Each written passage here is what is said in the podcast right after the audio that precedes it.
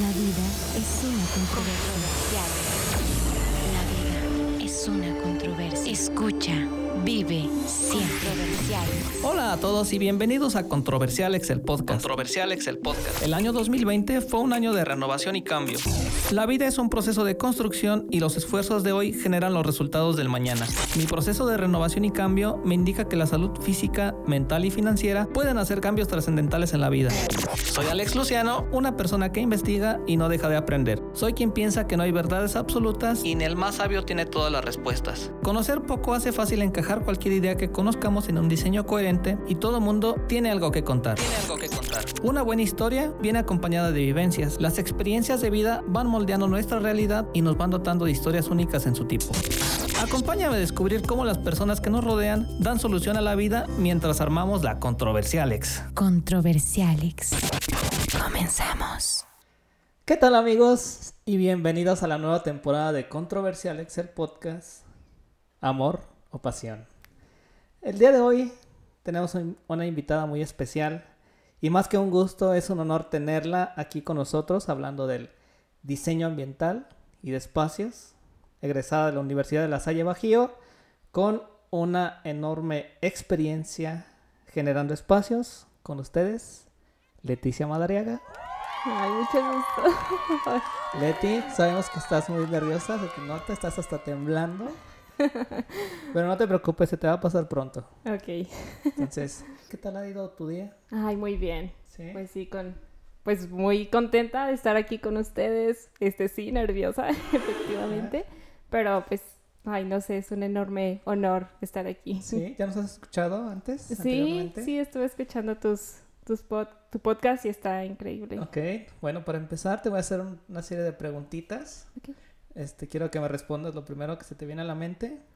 Sí, y la primera pregunta es, una de tus películas favoritas, ¿cuál sería? Me gusta mucho la de Mujercitas, esa película. Me... La nueva que salió, me identifico muchísimo con, con el personaje.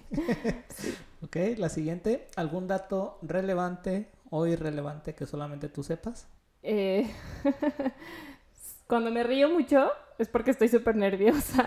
Ok, al parecer Leti no está tan nerviosa porque no se está riendo, entonces ya no sé cuál es la emoción que está sintiendo en este momento. Ahorita se está poniendo un poquito roja, pero no pasa nada.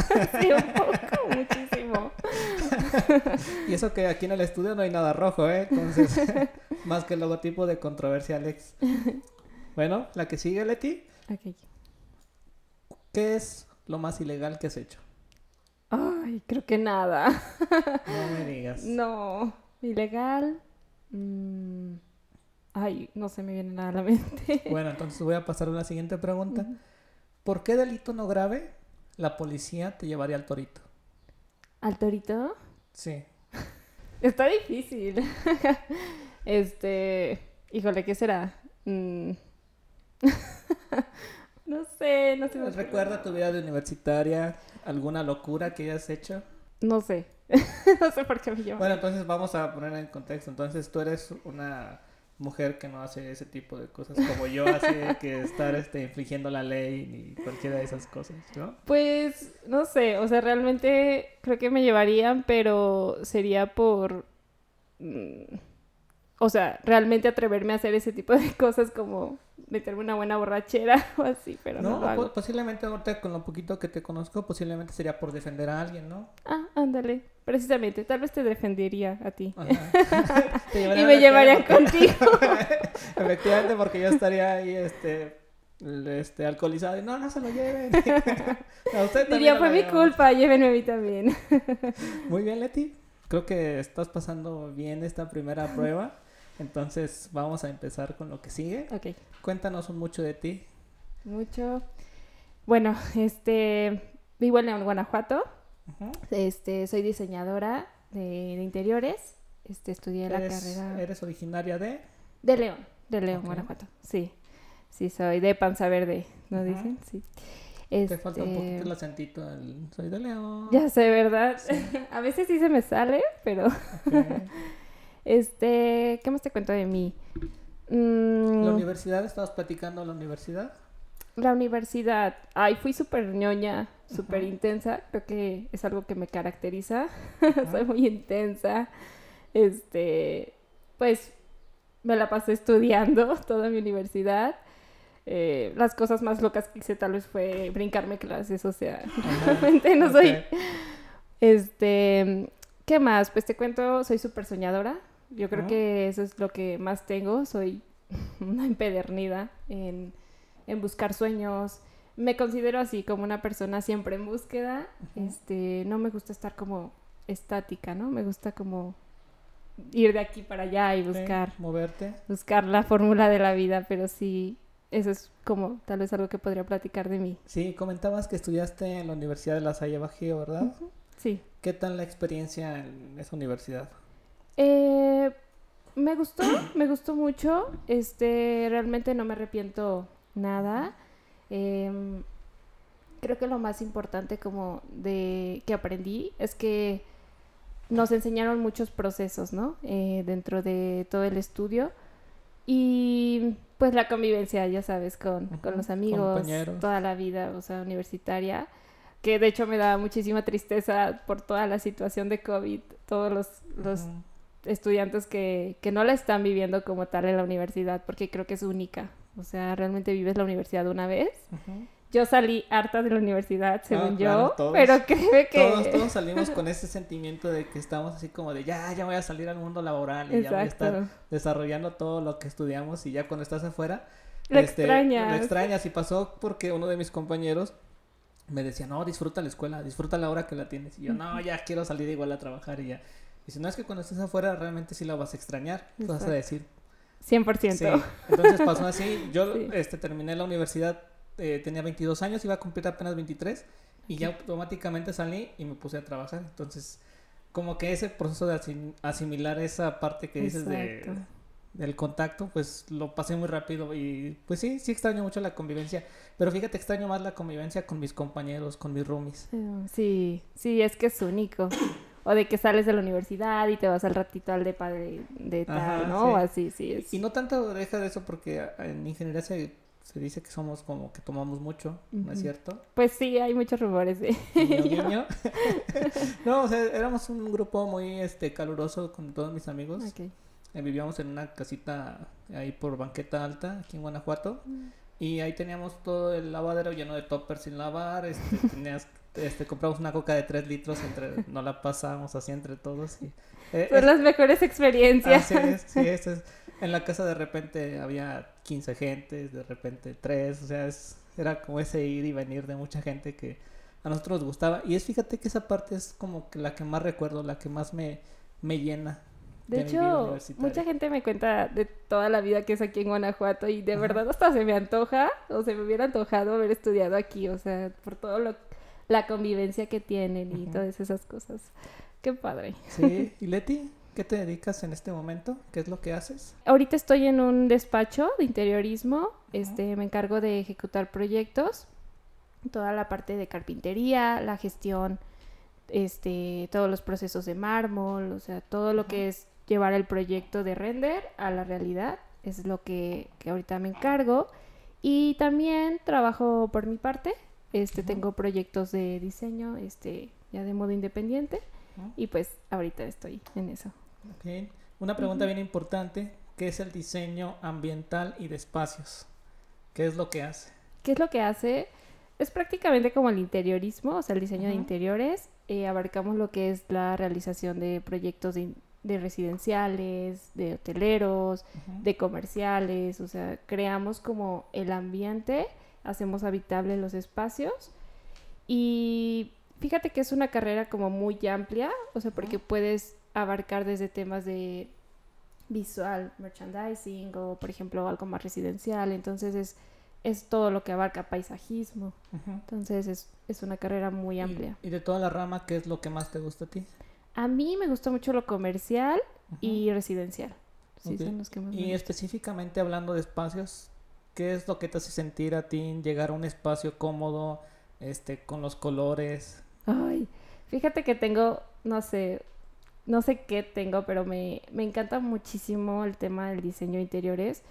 Eh, me encanta escribir acerca de ello porque el diseño realmente modifica tu comportamiento en el espacio. O sea, tiene como todo un tema trascendente de, de emociones, de sensaciones, todo lo que te genera a ti.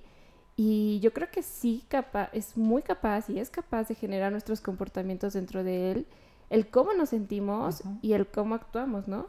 Entonces, uy, ¿qué te puedo decir? Me encanta todo el tema de, del interiorismo y, y que aparte se vuelve un diálogo trascendente, ¿sabes? Se vuelve un diálogo entre la persona, Ujú, entre el tu espacio. historia de vida Ujú. y entre el espacio. Es como si fuera como un, un lienzo donde tú vas dejando como tu historia, tu vida cotidiana, em, tus ritos, to- todo lo que, que haces se queda plasmado en el espacio, ¿no? Entonces, pues es como, es como nuestro, nuestro libro blanco de la vida que dice, Alex, este, realiza, no sé, tal cosa en la vida y se siente de esta manera porque tú en tu hogar, en tu espacio, en donde trabajas, en donde sea, tú vas aportando de tu persona a él. Entonces, sí, sí va creando ese espacio, ¿no? O sea, por ejemplo, si yo soy una persona que tiene este bien doblada mi ropa, pero también cuando termino de lavarla la aviento en el sillón de la ropa limpia,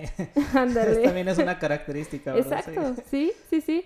Y, y de alguna manera modificas el espacio para ti, ¿sabes? Sí, es bien importante porque, por ejemplo, llegas aquí y ves un espacio completamente diferente, ¿no? Ya se ve acomodado a lo que es ya el podcast. Sí, sí, sí, completamente. Y aparte entras y ya sientes, ¿no? Entonces ya te empezó a generar emociones, Así nervios, por ejemplo. Y también muchísima, pues no sé, o sea, le- como va algo, algo nuevo, ¿no? En donde estás entrando. Entonces sí, todo, todo te genera Ajá. ¿Tú crees que es importante el diseño de interiores? muchísimo, muchísimo. Creo que lo veo en mi vida personal. Eh, me he dado como la tarea de hacer pequeños arreglitos y yo creo que a todos nos pasa de que hasta en tu mismo cuarto, ¿no? Los arreglitos, ay, voy a pintar o voy a poner esto o así, pero cada cosa que tú, o sea, vas modificando, te genera un bienestar siempre. Entonces, creo que de eso se trata como el diseño de interiores, ¿no? El buen vivir que tú necesitas y, y el cómo en esos pequeños detalles te van generando a ti un confort. Entonces, ya sea vaya desde algo estético hasta algo muy funcional, o sea, es muy importante. En ese, en ese ejemplo que nos pones de pequeños cambios que puedan hacer que la vida cambie o el estar en un lugar, por ejemplo, mi cuarto, que está pues, la cama y le- la tele y qué consejos prácticos nos podrías dar para darle otra vista. Mira, fíjate, yo siempre pienso que lo veas a través como de un escenario. O sea, no sé, ponte un día a pensar, siéntate y di, a ver, yo en qué etapa de mi vida me encuentro, qué es lo que hay como en mí, mi persona, y qué quiero como, en qué quiero, en qué escenario quiero sentirme hoy. Bueno, así al menos lo veo yo, ¿no? Es como, no sé, o sea, tal vez hay muchas ideas y hay mil cosas que hacer, pero es como de, ¿en qué escenario quiero encontrarme? ¿No? Entonces, al momento en que tú te empiezas a interrogar eso, también empiezas a interrogar tu vida, tu ser, y eso lo proyectas en el espacio. O sea, por ejemplo, no sé, imagínate un escenario en el que te gustaría estar, ¿no? O sea, me encantaría sentirme como en una cabaña abandonada, Como en la digo, playa. en la playa, no sé. Entonces, parte de eso, ¿no? Parte de del escenario en el que Ah, tú te quieras ya. sentir. Sí, por ejemplo, si me gustaría estar en la playa, entonces debería de poner así como colores cálidos, como mucha luz. Ándale, sí, Sí. o sea, de necesito, ya, ya empiezas a hacer como tu especie de listado de cómo puedes lograrlo, ¿no? Pero sí partiendo como de qué quiero, en dónde me quiero sentir, qué necesito, porque también incluso a veces no nos damos cuenta, por ejemplo, el estrés cotidiano, la vida cotidiana, no nos damos cuenta que el espacio tampoco nos aporta, ¿no? Entonces, Así es. Si yo tengo, no sé, eh, un color que me está alterando o que me hace llegar a mi cuarto y no, y no me permite como estar en paz, ¿qué materiales, qué colores voy a poner o aportar para que yo pueda como contrarrestar un poco de eso? Si bien el espacio no Sí. me va a decir, no sientas estrés, no, pero sí me va a aportar em, cómo puedo disminuir tal vez mi nivel de estrés, ¿no? Cosas Ah, hablamos también de eh, colores. Ujú. Algo bien importante es la psicología del color y también lo mencionabas en la parte del estrés. ¿Qué colores nos recomiendas para nuestra casa que nos que no nos lleguemos luego luego a la casa y aventar todo? Porque es nuestro espacio, Sí, ¿no? O sea, claro. nuestra nuestra casa, nuestro cuarto es el espacio donde tenemos que sentirnos seguros. Entonces siento que también le das esa ese toque del color y cambia, ¿no? ¿Tú cómo lo aprecias? Fíjate que es, ese es un punto muy importante, porque justo en el diseño, y me he dado cuenta los últimos eh, años de mi vida, que no se trata tanto como de el color tal, no, no lo pongas jamás, ¿no? El color rojo nunca lo pongas, no. O sea, he visto interioristas que ponen un rojo y está increíble y te transmite, pero siento que depende de cada persona. O sea, realmente, por ejemplo, yo te diría, o sea, como base, en, en un espacio así, coloca un color, este, de cualquier color que quieras, pero como en una monocromía. O sea, en el pantone, en los colores, hay colores más luz, colores más oscuros. Entonces siempre vete como a una media, ¿no? O depende, si tu espacio es muy pequeño, vete a colores que te aporten más luz, ¿no?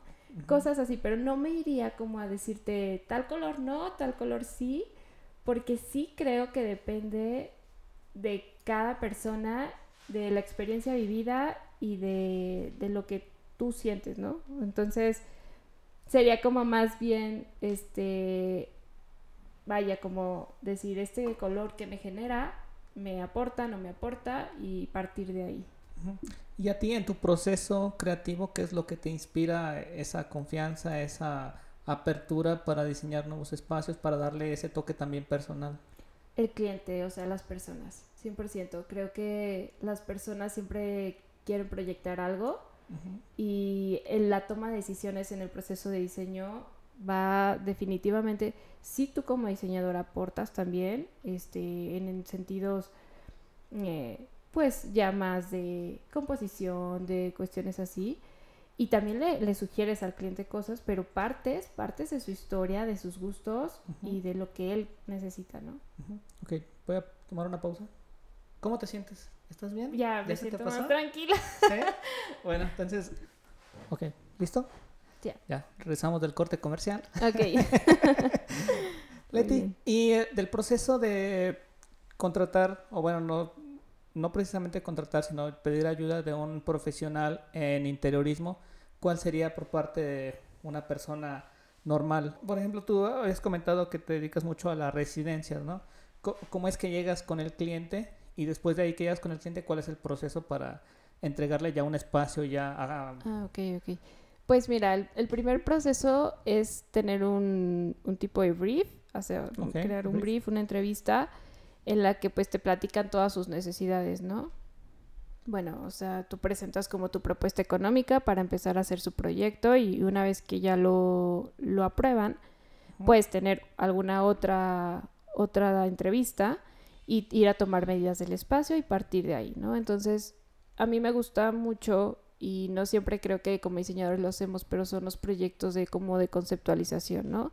Em, de explorar mucho en la vida de las personas, o sea, en su cotidianidad, e ir generando a partir de eso. Generas mood boards de inspiración, generas eh, distribuciones, eh, le- hasta le puedes proponer al cliente, ¿no? Te voy a proponer que este lugar que antes era un comedor, vamos a hacerlo como comedor y sala al mismo tiempo, es un decir. ¿no? O sea, hablando eh, al aire, pero le generas otro tipo de dinámicas, ¿no? Entonces esto también va cambiando como mucho la percepción que ellos tienen del espacio para generar como una nueva. Entonces todo el proceso yo creo que sí es como comunicación con el cliente y, y creación. Entonces, a partir de eso ya empiezas a crear, este, tienes em, revisiones con, con el cliente, sabes qué, vamos bien, vamos mal, y pues al final vas generando, ¿no? Ya las ya sea una vista 2D, una vista render, tus planos y presentar como la propuesta final. Sí, ahora vamos a quitarnos como un tabú de, de esto del interiorismo. Bueno, en lo personal siento que siempre se contrata un este diseñador de espacios cuando es una casa muy grande, ¿no? Cuando es un espacio que se va, bueno, es como digo, como creencia. Mm. Pero también se puede ocupar en espacios muy chicos, ¿no? Hasta un departamento Sí. pequeño. ¿Tú, ¿Tú qué opinas de ese de esa parte que digo, siempre pensamos que es como en lo grande, ¿no? Sí, no, justo, o sea, yo creo que el diseño no es para un solo estereotipo, háblese de espacio, de personas, de todo, o sea, yo creo que es para todos, o sea, realmente el diseño tiene la función de generarnos en nuestra vida confort, entonces desde que tú digas, esta silla no, pues eh, ahí ya estás diseñando, ¿no? Entonces, eh, cero yo creo que es para todos el diseño, eh, ya sea un cuarto de 2x2 y sea una casa de 500 metros cuadrados, da igual, ¿no? O sea, puedes hacer un cambio, puedes generar un cambio, te digo, siempre a partir de la necesidad. Sí. Muy bien, Leti, ya te veo más, mucho más relajada, Ah, sí. entonces ya, ya tu postura ya cambió un poquito, ya, y eso me gusta, es este, algo interesante, porque vamos a pasar a una parte del podcast que también es muy interesante para nosotros. Esta segunda temporada de Controversiales se llama Amor o Pasión. ¿Sí? Entonces, Leti, ¿para ti qué es el amor? El amor. Para mí el amor es como la forma más pura de expresarte y de entregarte. O sea, es la entrega que tienes de ti mismo para los demás y para contigo, o sea, 100%. Pero creo que cuando, cuando te amas a ti mismo puedes entregarte a los demás, pero en sí como general siento que el amor es entrega, ya sea para ti y para los demás. Amor es entrega. ¿Y la pasión? Y la pasión, siento que es ese sentimiento que te desborda el amor, justo. O sea, sí, definitivamente. ¿Y crees que el amor va conectado siempre con la pasión? Siempre, sí. Sí, Sí. creo que creo que el amor mm, el amor, creo que la pasión es el desborde preciso de ese amor, ¿sabes? Es como lo que no- lo que te deja notar que amas, o sea, que estás apasionado por algo. El día de ayer, este, aquí con el buen Alex, Alex Horta, me hizo una analogía que me gustó mucho sobre, sobre la pasión. La, él de- nos comentaba que la pasión es como el aire, no sé si lo voy a decir bien, pero así lo, lo voy a expresar, es como el aire que mueve a un barco de vela, que lo puede, cuando encuentra el momento, lo lleva hacia la orilla del mar o lo puede mover, pero también ese viento puede provocar huracanes. Entonces es cuando se desborda esa pasión, es cuando llega a destruir. Entonces es como también ese sentimiento, como dices, tanto de construye, que va con el amor, que va pegadito, que va de la mano, también puede arrasar con todo, ¿no? Exacto.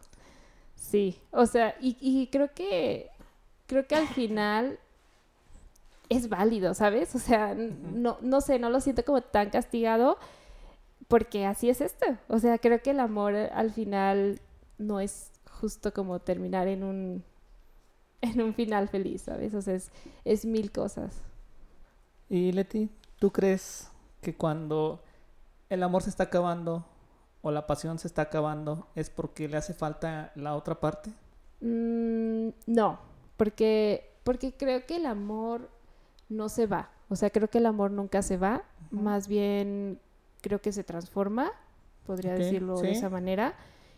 Y no siento que, que por falta de pasión no tengas amor, ¿no? Sabes, más bien siento que, que como seres humanos vamos cambiando constantemente, vamos encontrando pues nue- nuevas cosas en la vida y más bien siento que esa pasión que estaba como a un inicio, que tenías como de, ay sí, o sea, lo quiero llegar, tal vez, tal vez en ese, en esa etapa o en ese punto que tenías en tu vida, ya, ¿no? Ya. Pero, pero no significa que no tengas amor, sino que simplemente tal vez tengas que interrogarte y decir, ¿ahora qué, no? O sea, ¿qué sigue? Y, y cómo... Porque muchas veces, y creo que también a mí me ha pasado mucho, que, no sé, tengo una meta, tengo un sueño y lo empiezo a hacer y ya no tengo la misma pasión con la que empecé Sí, y. ¿sabes? Pero al final siento que, que se transformó. Entonces es como un momento de decir, híjole, ¿ahora qué no? ¿Ahora qué sigue? ¿Y cómo voy a seguir alimentando justamente ese amor para que yo siga generando compasión todo lo que hago? Porque imagínate estar siempre en la misma línea, ¿no? Sí, sí, es complicado, ¿no? Y ahora, Leti, en las actividades que haces tú, tú todos los días, que es el diseño ambiental y de espacios, ¿cómo fomentas el amor y la pasión? Ay, fíjate que curiosamente, curiosamente estoy atravesando una etapa precisamente de, y creo que ya la estoy como pasando, pero justamente me pasó una etapa en la que, no sé, lo- yo estaba enamorada, enamoradísima, y no es que no, no lo esté, o sea, yo tenía muchas expectativas de lo que era el diseño, ¿no? Y conforme ha pasado el tiempo, creo que creo que precisamente me pasa esto, como que llegó un momento en que dije, ¿cómo? Ya no tengo pasión por lo que yo decía que amaba y que me encantaba y lo compartía y todo esto, pero justo creo que me siento como una etapa de transformación, donde tengo que luchar para no perder la pasión en lo que hago. Porque cuando pierdes la pasión en lo que haces, no es que ya no ames lo que haces, es que probablemente tengas que encontrar como nuevas formas, porque por ejemplo en el trabajo tú sabes que siempre va a haber mil estrés y mucho cansancio y a veces eh, trabajas jornadas larguísimas y, y, crees a veces que eso es lo que te hace que muera el amor, tal vez por lo que estás haciendo, pero es que no funciona así. O sea, más bien siento que es el momento de renovar, o sea, de renovar y de decir, oye, o sea, volver al motivo, o sea, el motivo por el que empecé, cuál era, ¿no? O sea, que me apasionaba tanto esto, que me gustaba tanto esto, que estaba enamorada de esto, y por qué no lo siento. Entonces siento que es como momento de muda de piel, ya sabes, como de cambiar eh, el pensamiento que tienes de algo y transformarlo. Sí, eh, actualmente hace unos cuantos meses eh, terminé de leer un libro de la Harvard Business Review que se llama Propósito más sentido más pasión. Mm. Y fíjate que lo compré porque me pasó algo muy similar a lo que te pasó a ti. Sí, o sea, llega un momento en el que a mí la ingeniería yo la desbordaba, o sea, cuando salí de la escuela, yo cuando salí, yo quería irme a las grandes obras que mueven a México. Así de plano, o sea, yo quería estar en la construcción de la presa de la Yesca o de a lo mejor de algún gran aeropuerto, o sea, yo quería estar en esas obras grandísimas que, pues sí, te digo, o sea, que lo dan todo, ¿no? Y que, que aprendes, aprendes bastante. Entonces, ¿qué pasó? Me tocó la oportunidad de estar trabajando en algunos proyectos igual, o sea, muy grandes, pero cuando estuve ahí ya no, ya no fue lo mismo.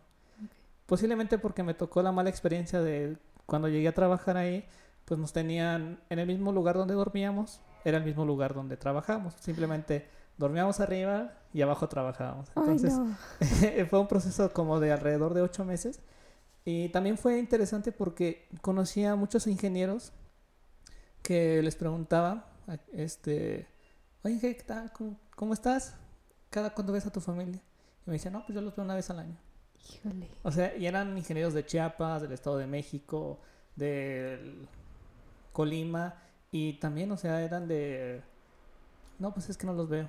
Mis compañeros que tenía en Silao eran de Atlacomulco, del Estado de México, que no está muy lejos, está aproximadamente como a tres horas, tres horas y media, bueno, mm. cuatro, y ellos tampoco iban a ver a su familia, iban una vez al mes, dos días. La costumbre, ok. Y era bien complicado porque yo lo pasaba a mi vida y yo decía, no es que yo no puedo vivir así. O sea, yo no puedo vivir sin posiblemente 15 días sin ver a mi familia, sin estar cerca, sin sentir ese contacto. También con mis amigos porque los veía muy seguido y después entró en esa, pues sí, en ese, en ese momento de que me sentía muy... Este, ¿Solo? Pues no solo porque, te digo, me llenaba mucho la, ingeniería, los procesos que hacía, pero ya estando en la vida personal, esa parte como que no la fomentaba. Entonces, es, sí, pasé por ese momento y luego volví a pasar, eh, otra vez lo volví a sentir hace unos cuantos meses. Voy a caer a lo que te decía del libro, que el libro decía que las cosas que hacemos todos los días posiblemente nos, nos, este, nos estén matando, ¿no? Porque es una monotonía. Entonces, pues para tener ese, para darle un cambio, pues hay que darle un cambio al proceso que hacemos. O sea, en lo que haces todos los días, ponerle una chispa diferente. Por ejemplo, ya ahora todos los días me toca estar en campo y ya traigo los audífonos, pongo música, pongo un podcast que me haga reír. Lo vives diferente. Así es, entonces para que lo vivas diferente todo el proceso de, la obra. Sí, sí, exacto. Y, y, como que le vas añadiendo saborcito, ¿no? O sea, justo desde la música, ¿no? Y cómo vas al trabajo y pones la música y lo estás viviendo diferente. Y no como, ay, tengo que ir al trabajo. Sí, exactamente. Entonces le tienes que poner ese toque tuyo. en, en, tu caso, ¿qué, ¿qué es lo que has hecho? Pues fíjate que para empezar creo que el de los mayores vicios que uno tiene cuando empieza como a sentir justo la monotonía es como sentirte quejumbroso. ¿no? Mm, sí, Entonces, de claro. que estás, no me gusta, porque voy, y todo eso, ¿no? Entonces, Ya voy a renunciar. Ah, no renunciar. renuncié por tercera vez. Entonces, justo, ah, lo que a mí me gusta hacer es como ponerme, o sea, marcar más sueños y más metas. O sea, me encanta, ¿no? Me encanta como decir, este solo es como un escalón, no es como donde yo quiero permanecer por siempre, pero, o sea, obviamente tampoco es como que mañana ya no va a estar este escalón, ¿no? Entonces, es como precisamente eso, ¿no? Empezar a dejar de quejarme, quejarme menos, eh, hacer lo mejor que yo pueda, pese a todas las cosas, Sí, claro. porque justo, justo me, me, me pasa eso, ¿no? De que me envuelvo en mis pensamientos y digo, no, no, no, no, no. O sea, a ver, ¿qué voy a hacer hoy Ajá. de diferente que no tenga na- que nada que ver con esto, ¿no? O sea, ¿por qué? Porque yo amo el diseño y porque no voy a dejar que tal vez esta etapa de mi vida me haga creer que no. Entonces, ¿qué voy a hacer, no? ¿Qué, qué, qué meta me voy a hacer este, esta semana, este fin de semana? Este, ¿Cómo me voy a estar como alimentando? Justo también eso, o sea, estar leyendo un libro, eh, investigando, o sea, como, como estarte renovando, renovar esas alas que- cambiando, y sí. cambiando, sí. Sí, 100%. Hace tiempo, hace unos cuantos días también lo platicaba con Asuan esa parte, porque me sentía pues como apretado, ¿no? Y entonces yo le decía, como de, ah, ya, así- igual como dices, o sea, quejándote, no, es que ya no voy a, ya mejor nada más doy el 90%, y ya me, o sea, me dijo, ¿pero por qué? Yo así dije, bueno, sí es cierto. Sí, eh, cambié la, la idea, cambié la mentalidad de no dar un 90%, sino dar un 120%, porque así no va a quedar en mí las cosas que hago. Exactamente. Sí, o sea, yo voy a ir y dar de todos modos mi 100%, cambiar mi propósito, cambiar la idea que tengo, darle un giro, porque obviamente las personas que están a nuestro alrededor no van a cambiar. No. El que tiene que empezar a cambiar es uno. Exacto. Sí, yo. Ya me estoy proyectando yo también. No, está bien. Sí, pero justo, justo eso. O sea, no esperes a que el mundo cambie. O sea, cambia tú. Y, y algo como que a mí me queda muy claro es, a ver, porque ju- justamente yo sentía como mucha inconformidad. No por estar en un trabajo, sino por sentirme como, como un poco corta de libertad. ¿Sabes? o Ah, sea, claro. Para mí la libertad la respeto muchísimo. Y ya cuando no la tienes Ajá. y estás como, pues, que no es malo, no es malo estar dentro de, de un horario o así, pero simplemente como que a mí me, me sentía que me limitaba mucho. Dije, bueno, yo me quejo muchísimo, pero no hago nada por cambiar. Sí, sí, sí. Entonces, porque estoy esperando que las cosas cambien afuera, o sea, las tengo Ajá. que cambiar yo misma. Porque al final nadie va a venir y decirme, ay, déjame te renuevo la pasión y el amor. No, pues claro. es que está en mí, o sea, no está en los demás. Ajá. Entonces, sí, 100%. Y hablando, tocando el tema de amor propio, Leti. Fíjate que, ay, creo que, no sé, este, este episodio para mí va a ser muy especial por siempre, porque creo que nunca había hablado como de esto. Fíjate que yo el amor propio como que nunca lo traía como muy en cuenta. Pero hace poco me tocó como hacer un viaje, un voluntariado. Me fui de voluntariado a Dinamarca, tuve la oportunidad de irme para allá y es increíble. Pero era de las cosas que más me daban miedo. Y, y como que al final hacerlo me enseñó mucho del amor propio. ¿Por qué? Porque creo que yo no me escuchaba a mí misma. O sea, yo sé que estaba yo, mi ser, mi algo interno, un alma pero no como tal de escucharme a mí misma, ¿sabes? Entonces, este viaje me dio la oportunidad, literal, te voy a decir una bobada, es ir caminando por las calles y de repente en mi ser escuchar hasta una risa de wow, o sea, ¿sabes? Cuando vas descubriendo cosas y de empezar a platicar conmigo y de empezar a decir, ah, tú eres la que está ahí adentro, o sea, no sé, fue como muy mágico, muy padre para mí tener esta oportunidad porque creo que fue cuando más me conocí. Ajá, te, voy a, Ajá, te voy a dar un sí. chiste ahorita en este momento. Entonces estabas como en telenovela de Televisa, que estás así como seria y por dentro estás de sí. Entonces Exacto. voy a hacer. Todo esto saca con toda una...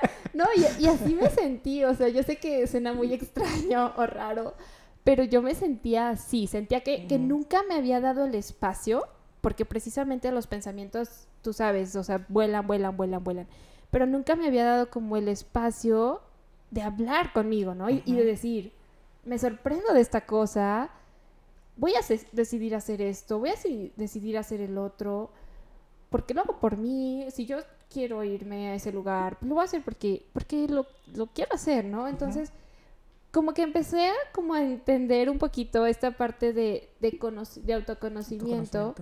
Y que creo que no la tomamos en parte y fuera como de tintes de, de egocentrismo porque Sí, siento claro. que a veces el tema del amor propio cae un poquito en, en una burbujita, ¿no? No, Sí. no digo que en, en todos, pero creo que a veces sí. Fuera como de eso es súper importante porque al final, no sé, te voy a poner otro ejemplo. En la vida, y me ha pasado con clientes que son duros, o sea, Ujú. son duros y, y ven las cosas de una manera. Eh, me ha tocado que me dicen, ¿sabes qué? O sea, eres súper linda y todo, pero te hace falta esto, esto y esto y eso. Así, ¿no? Y que te lo dicen Sí, muy feo, ¿no? Ajá. Entonces, y yo digo, bueno, o sea, siempre hay retroalimentaciones, pero sí tienes que tener como bien claro quién eres tú, creer en lo que estás haciendo y finalmente también ser paciente con tu proceso. O sea, porque a mí también me pasaba que me desesperaba muchísimo de, no me gusta esto de mí, no me gusta esto otro, bla, bla. Pero creo que al final es un proceso de autoconocimiento donde va a haber muchas complejidades que no te gusten de ti, pero que las tienes que trabajar. O sea, las tienes que trabajar y ser consciente que va a tomar un proceso de cambio y, y ya está. Porque a veces nos castigamos y tal vez hacemos un drama o así. Claro. Cuando es, somos humanos, o sea, Sí, nos equivocamos. nos sí. equivocamos, nos vamos a seguir equivocando, ¿no? Entonces, cuando algo externo llega y te lo hace ver, tienes que estar bien parado en ti mismo y en lo que crees. O sea, sí, lo siento así, me ha pasado también muchas veces que digo, ok, no, sí, es que todo es retroalimentación, o sea, si alguien llega y te dice, oye, no me gusta esto de ti, todo es retroalimentación, pero también no como la influencia de los demás, sino el qué crees tú de ¿Quién eres ti tú? mismo, quién eres es. tú. Autoconocimiento y autocrítica son dos palabras que una que acabas de decir, la otra que te voy a, a decir. Dime dos cosas de ti que sean como autocrítica. Dos cosas de mí que sean como autocrítica. Bueno, es que no lo quiero pasar como a entrevista de trabajo que dime dos cosas buenas de ti, Y dime dos dos, casas- dos cosas malas de ti. Fíjate, yo por ejemplo creo que yo tengo que manejar mucho mi explosión tal vez del carácter, ¿no? Por decir, no sé si es como el punto, pero. Yo creo que yo tengo que mejorar muchísimo en esa parte como, como que en el momento de estrés, saber que las cosas se tienen que solucionar de alguna manera y no caer en... Porque a veces hasta le hablas mal al, al, al que nada que ver al de la tienda, o sea, decir, ¿no? O sea, como, como canalizar toda esa energía, ¿no? Entonces, por ejemplo, yo creo que me hace falta eso y muchas cosas, o sea, también más seguridad, o sea, muchísima más mm, tolerancia tal vez, o sea, creo que hay mil cosas, ¿no? Que, tengo que trabajar. Y ahora la contraparte, las cosas buenas. Las cosas buenas. Siento que soy una persona que que tal vez te, te motiva. O sea, me gusta, o sea, me encanta. O sea, si tú me dices, ay, quiero hacer, hazlo, hazlo. O sea, me encanta como, como estar así, ¿no? O sea, de sí, vamos, no sé. O sea, me encanta como, como todo eso de impulsar, me encanta compartir. Me encanta platicar eh, a partir de la experiencia personal de me ha pasado esto, no sé. Y ayudar, yo creo que a los demás me gusta mucho. Ahora, un punto también bien interesante, este, yo le llamo monotonía de, del trabajo y también le llamo como estrés laboral, que no es estrés, sino es adicción al trabajo, así lo veo. Yo la veo de esta manera. El estrés al trabajo, bueno, el- Eh, monotonía y adicción al trabajo. Ajá, la adicción al trabajo es, la veo yo como cuando empiezas a descuidar alguna situación tuya, personal, familiar. Y en la monotonía es cuando nada, vas, vas al trabajo y estás esperando que den las 6 de la tarde para salir, ¿no? Ay, sí. En tu caso, ¿has notado algunas de esas dos situaciones? Sí, sí, o sea, soy adicta. No, este, sí, sí he tenido mucha adicción, yo creo que por el trabajo, o sea, y de hecho tuve un tiempo, que ya estoy como cambiando eso, que no sé, o sea, que los fines seguía trabajando. Ah, claro, no, O sí. sea, no, no es posible, no lo hagan. Este, sí, sí, sí he tenido eso, monotonía también, o sea, que dices, ya no quiero estar aquí, justo, pero pues, o sea, siento que te digo, es, es algo que va a pasar. en algún momento y que, que es el momento en que yo digo, híjole, es momento de una nueva meta, es momento de un nuevo sueño, es momento de hacer algo, de cambiarme, o sea, porque si me sigo aquí quedando, no sé, o sea, algo va a pasar terrible, ¿no? ¿Y, cómo detectas esa situación? Por ejemplo, tú decías, pones el ejemplo bien claro de trabajar los domingos. En, el- en la ingeniería pasa muy, muy, muy, muy similar. Bueno, digo, estás un poco pegado también por la, la- la parte de la construcción y de la supervisión de obra. Entonces pasa muy seguido de que no, hay que trabajar, hay que trabajar los domingos, cuando también creo que en realidad no es que trabajes más, sino que hagas más eficiente los procesos. Exacto. O sea, en tu caso, que te digo, que ya lo has dicho, que has, si has tenido mucha adicción al trabajo, tanto de trabajar los domingos, ¿cómo detectaste ya esa situación para empezar a cambiarla? Fíjate que, que me empecé, justo me empecé a dar cuenta que qué tanto valía la pena yo estar sentada trabajando un domingo que estar sentada en un café con una amiga o con mi familia o, o sea, o hasta leyendo un libro, ¿sabes? O sea, como que, y me ha costado trabajo, ¿eh? O sea, no, no te digo que no, pero, pero me empecé a dar cuenta de, de que la vida es muy corta como para creer que tienes que hacerlo. O sea, vamos, o sea, de soy diseñadora, tengo que trabajar, tengo que hacer este proyecto, tengo que... Así, ¿no? Te castigas como un mil.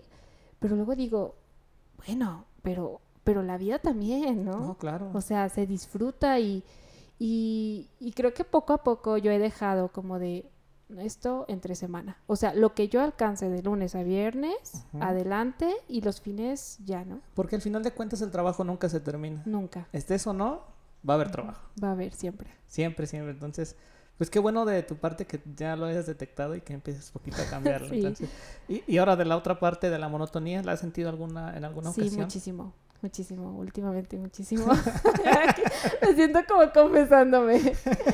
muchísimo. Pero, ¿sabes? O sea, yo ahorita, digo, ya hablando como en un plano de Leti actual ahorita, yo necesito renovarme y cambiar como toda la rutina que tengo. Así lo veo. Para como eh, romper con esto. O sea, no sé, hasta te voy a poner un ejemplo. Quiero aprender un nuevo idioma, ¿no? Porque yo sé que, que aprendiendo, que adquiriendo conocimiento, Sí, voy a, voy a salir un poquito de eso, ¿no? Entonces siento que es eso, como buscar qué voy a aprender hoy. O sea, qué voy a aprender, qué voy a aportarme a mí. Y en un futuro no muy lejano, Leti, ¿qué quieres hacer de ti? Ay, me encantaría escribir. Sí, o sea, me encantaría como que entrar como en el mundo de la edición de revistas, de las editoriales, todo eso como que escribir un poquito más. Creo que es algo que me encanta. Por eso ves mis 30 hojas aquí, pero es que me gusta mucho. O sea, me gusta escuchar podcasts o cosas así de diseño, de todo, y me gusta mucho escribir, ¿no? O sea, me gusta adquirir fragmentos, ver qué piensa la gente, y creo que en algún momento me gustaría escribir un libro. O sea, 100% es, No, pues es un sueño que tengo y que espero cumplirlo pronto. Y no dejar el diseño de lado, pero sí me gustaría entrar como en ese mundo un poco. Sí, voy a Sí. hacer un corte comercial porque te quiero preguntar qué es lo que tienes anotado en tu libreta. ya sé. sí. Le- Leti, ¿qué, qué habías anotado en tu libreta? Pues, bueno, como en un principio eh, estaba buscando como cosas de diseño que me encantan.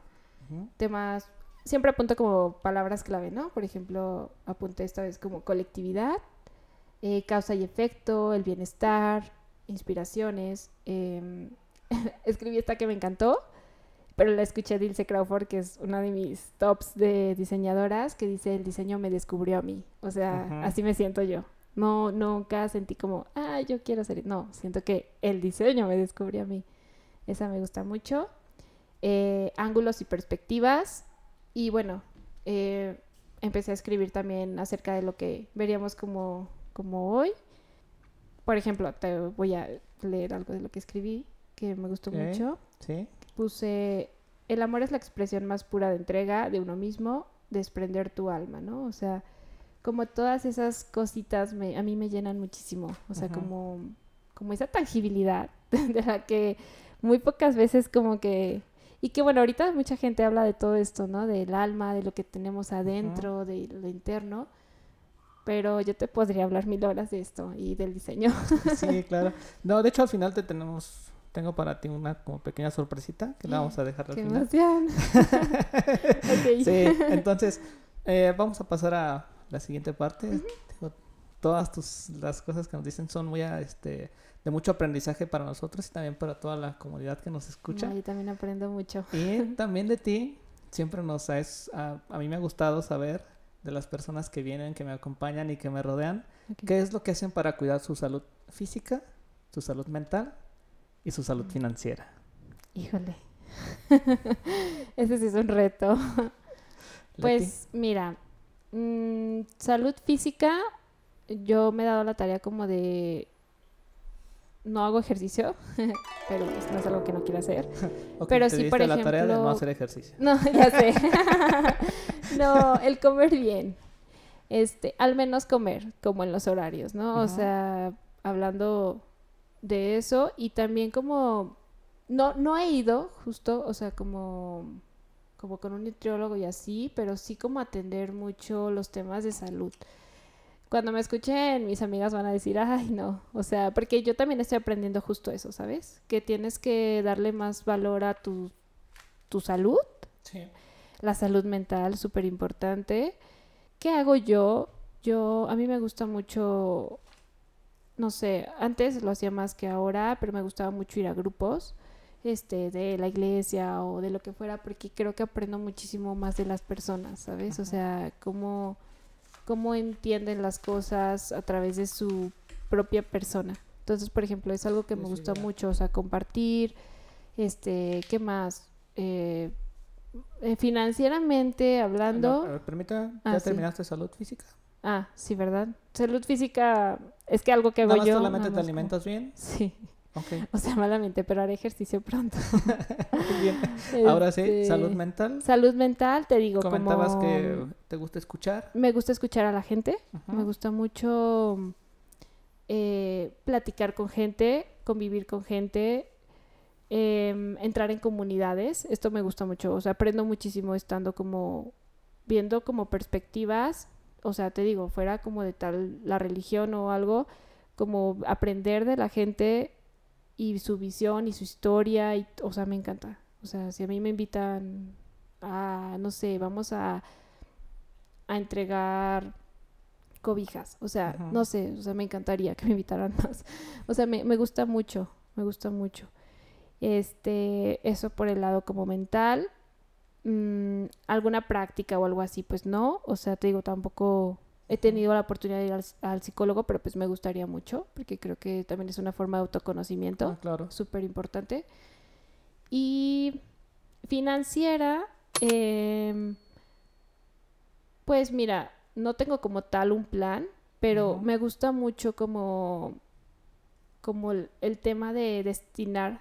O sea, bueno, no sé si te responda la pregunta con Sí. eso, Ahorita vemos. pero, por ejemplo, destinar una parte de lo que ganas a un sueño. O sea, por ejemplo, no sé, yo digo, tengo esto, esto y esto de sueños, tres sueños. No sé, o sea, yo voy a empezar a ahorrar al mes tanto para destinarlo como a eso, ¿no?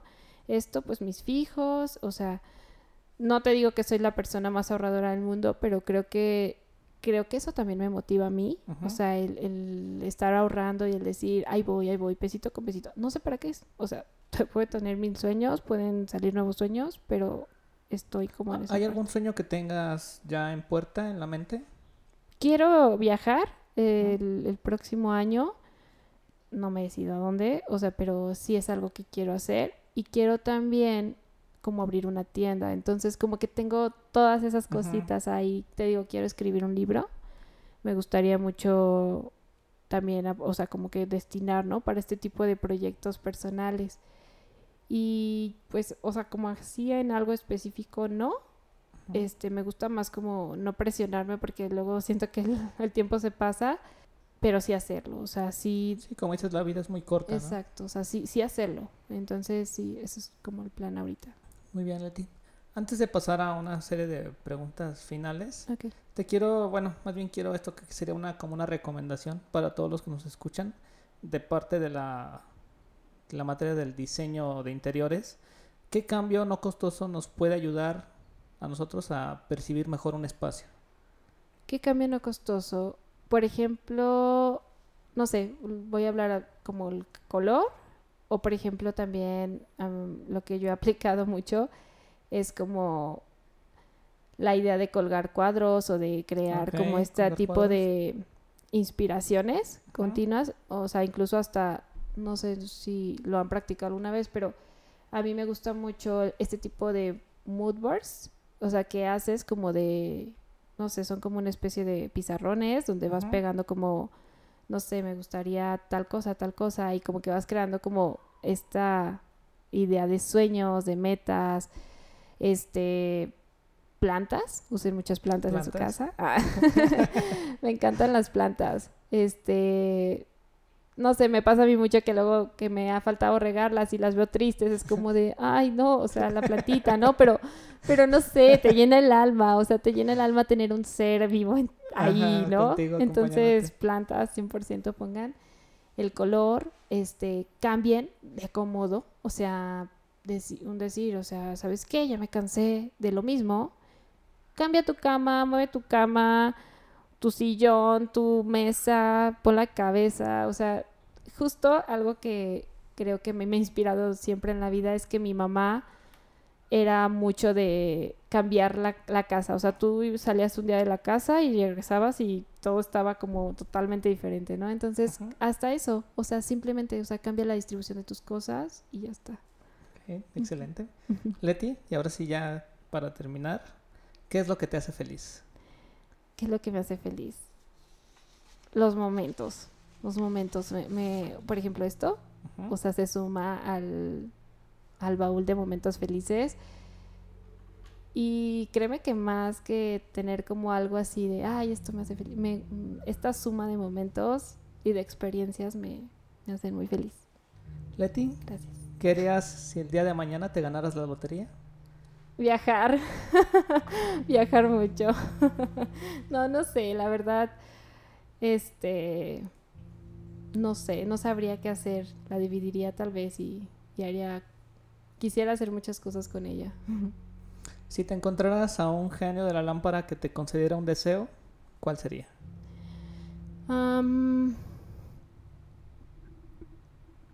híjole, vivir con salud, tal vez y sobre todo mi familia, que mi familia estuviera ahí por siempre. sí. Excelente. Leti, un mensaje para ti dentro de 10 años. Porque te voy a decir que esto se va a quedar inmortalizado por los siglos de los siglos. ya sé, ¿verdad? Entonces va a ser bien interesante que en 10 años te puedas volver a escuchar y ver a la Leti del pasado, qué es lo que pensaba ahora y cómo ha resultado ese cambio a través de los años que le diría que, que espero, o sea, que haya vivido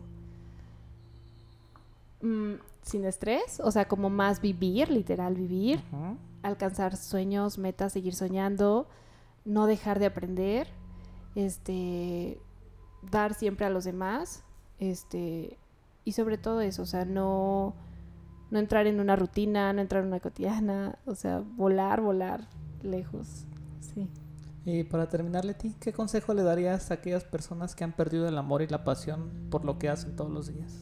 Que lo recuperen, que lo recuperen porque siento que es lo más importante que puedes tener fuera, o sea, de todo, de todo, literal. Si tú no tienes amor, si tú no tienes pasión, es como vivir muerto. Entonces, recupérala, haz la tuya, apropiate de eso y lucha por eso, o sea, porque nadie va a luchar por tus sueños. Tú puedes trabajar por los sueños de los demás, pero primero tienes que trabajar por tus sueños. Entonces, luchar, luchar y fracaso, levantarte, seguir, o sea, digo, la monotonía o todas estas cosas que nos pueden pasar no son como el final, solamente son parte de la escalera.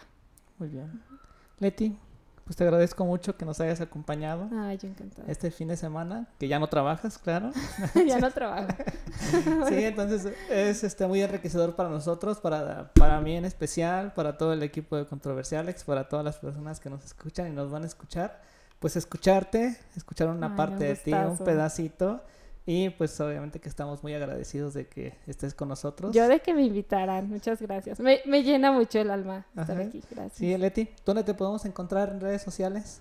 Este, en Instagram estoy como let, o sea, mejor lo escribimos. Bueno, mejor la vamos a etiquetar en el Instagram. Sí, Leticia o algo así.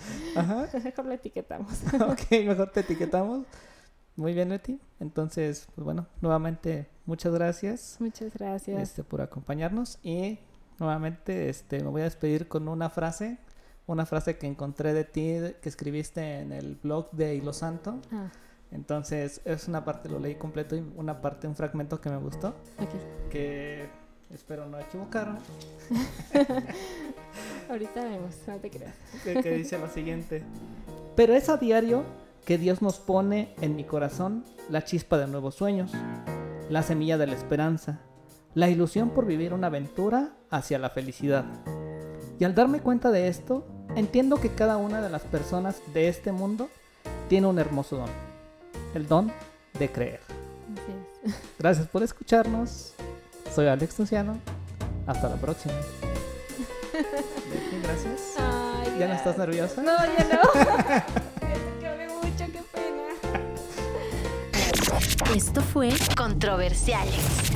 Nos escuchamos en el próximo episodio. Adiós.